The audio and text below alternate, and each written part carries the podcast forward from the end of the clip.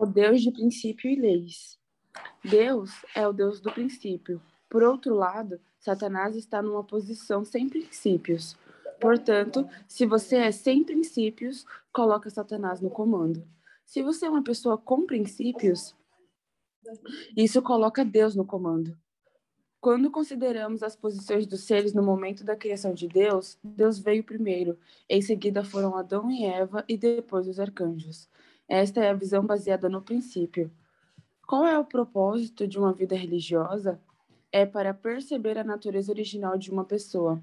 A natureza original é o, é o núcleo do princípio. Como Deus é o dono do princípio, ele pode governar pelo princípio. Mas Deus pode governar apenas o que está dentro da natureza original. Uma vez que a natureza original e o Deus absoluto são um, a natureza original também se esforça para permanecer na posição absoluta.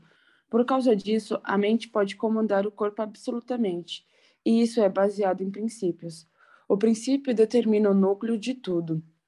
Quanto mais alguém se aproxima dos princípios, mais se aproxima da posição central. Uma pessoa boa e vertical representa a totalidade, visto segundo a bondade. A pessoa mais próxima à posição dos princípios é uma pessoa melhor. Nossa natureza original nos inclina a nos engajar em ações que se movem em direção à unidade com Deus, porque Ele é o centro do princípio.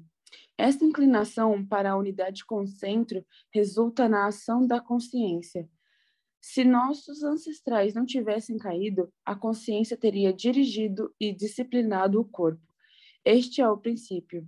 Mas devido à queda, o corpo se tornou uma base sem princípios. Assim, o princípio inevitavelmente nos engaja na ação para lutar contra aquilo que não é do princípio. Esta é a ação da consciência.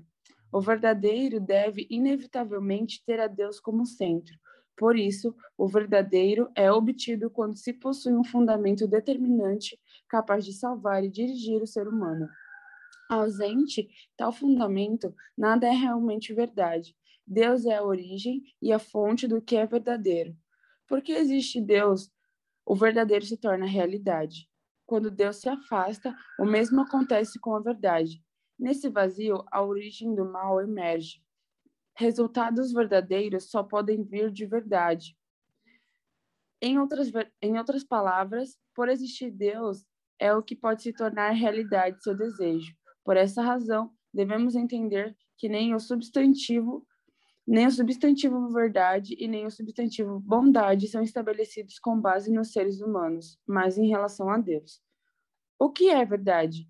Para o homem, a maior verdade é a mulher, para a mulher, a maior verdade é o homem.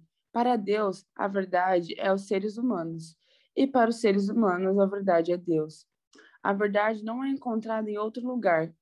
Visto que Deus é verdadeiro e é a verdade, tudo que provém dele é verdadeiro e é a verdade.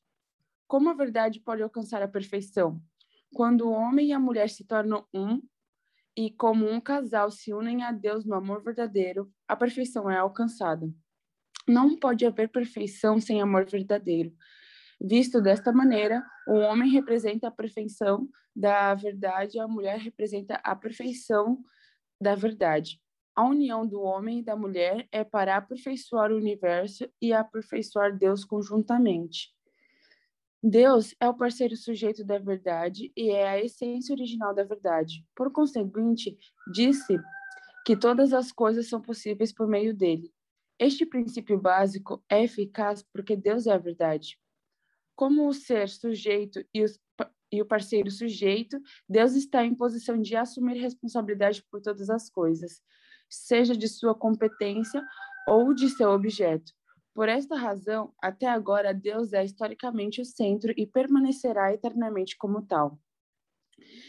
Se Deus ignorasse sua própria lei, com a qual ele criou tudo, ele não seria capaz de governar sua criação, porque ele estabeleceu a lei. Deus assume o domínio sobre a sua criação, observando essa mesma lei.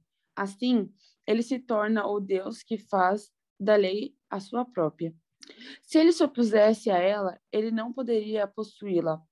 Ao observá-la, Deus se torna o Deus da lei, porque ele é um Deus porque ele é um com a lei, ele pode julgar de acordo com a lei. ele pode proibir as coisas e dar mandamentos. Caso contrário, não poderia emitir uma sentença com ela nem se pronunciar.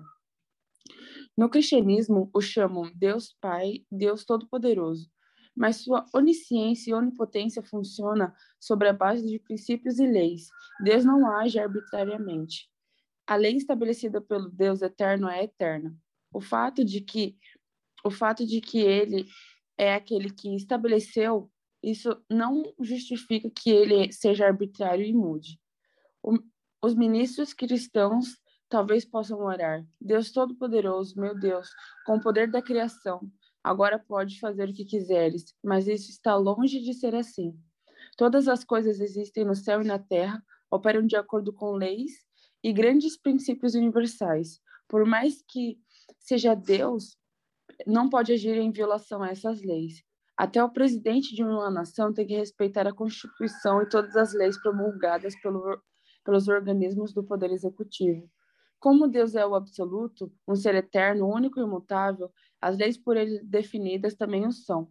Ele precisa de sua outra parte, necessita deste ser semelhante capaz de representar o mundo e coincidir com essas leis que têm o poder de liberar o indivíduo.